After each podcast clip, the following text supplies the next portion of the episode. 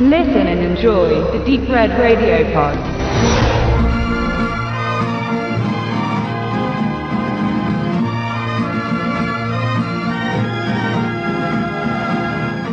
Der Filmverleih Koch Media ist seit Jahren dafür bekannt, Klassiker neu aufzuarbeiten und für den Heimkinomarkt bereitzustellen. Besonders Filme von Universal Pictures haben sie in ihrem Sortiment aufgenommen und das Spektrum geht durch alle Genres und Jahrzehnte. Eine Veredelung erhalten speziell Western, für die eine eigene nummerierte Edition ins Leben gerufen wurde. Auf Blu-ray Disc und oder DVD erschienen bislang 35 Werke von namenhaften Hollywood-Studios.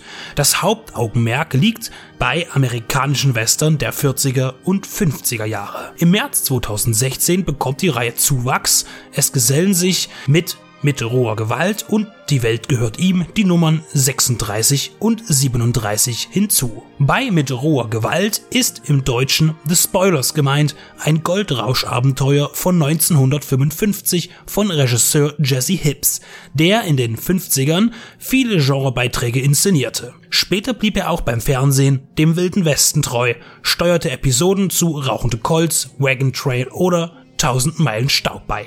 Die Stadt Numa ist um 1899 eine blühende Goldgräberstadt. Viele Minen und Claims liefern täglich Gold, machen ihre Betreiber reich. Als das Gesetz in der bislang verwaltungslosen Gegend Fuß fest, taucht der dubiose und aalglatte Alex McNamara auf und will mit einem korrupten Richter und seinen Handlangern die Schürfrechte mit juristischen Tricks erschleichen. Roy Glenister, ein smarter Typ, und seine geliebte Sherry mobilisieren das Städtchen, um gegen die hinterhältige Bande zu rebellieren. Eingangs verspricht The Spoilers ein authentischer Western zu werden, denn das Äußere von Noma ist ähnlich angelegt wie Deadwood in der gleichnamigen HBO-Serie von David Milch von 2004. Die schlammigen Straßen lassen die Passanten fast bis zu den Knien im Morast versinken und die Kostüme der Minenarbeiter sind abgewetzt und schmutzig. Aber bereits nach wenigen Minuten wandelt sich die historische Korrektheit in Pomadenfrisuren, bunte Gewänder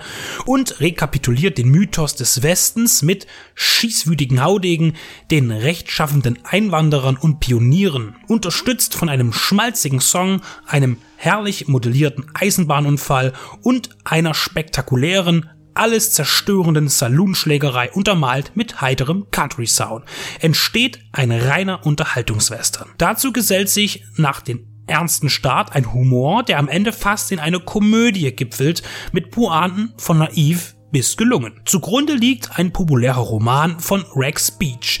Er wurde mehrmals verfilmt, unter anderem mit John Wayne oder Gary Cooper. Ein kritikloser Western, der die goldenen Zeiten glorifiziert, so wie sich Kinder ihn vorstellen, mit Helden und Schurken. Ein typischer Vertreter seiner Epoche, ein augenzwinkernder und beinahe infantiler Western.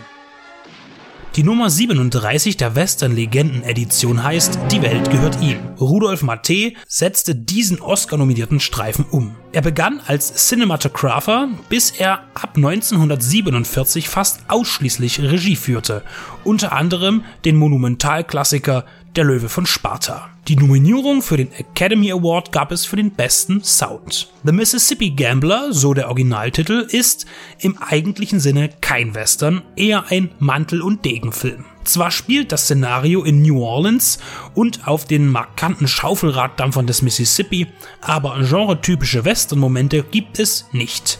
Dafür wird gefochten und die Manieren und das Pistolenduell erinnern eher an das Prozedere Europas im 18. Jahrhundert. Ein Grund könnte sein, dass der Held des Films mit Tyrone Power besetzt war. Er verkörperte den Zorro, Piraten oder andere Schwert- bzw. Degen erprobte Figuren. Der professionelle Pokerspieler Mark Fallon reist in den Süden, um sein Glück zu machen. Am grünen Tisch ist er unschlagbar und gewinnt schnell Freunde und Feinde. In New Orleans begibt er sich in die Szene der Aristokraten und Schöngeister, um der Frau näher zu kommen, in die er sich auf seiner ersten Schifffahrt verliebt hat. Diese will aber nichts von ihm wissen, da er ihren Bruder beim Zocken in die Zahlungsunfähigkeit manövriert hat. Später wird sich eine andere junge Dame aber in Mark verlieben, der wiederum der Bruder seiner Angebeteten verfällt. Ein Teufelskreis. Man könnte Mississippi Gambler als Screwball-Drama bezeichnen, denn trotz der ulkigen Verstrickungen der Liebenden bleibt Matthäus Film ernst.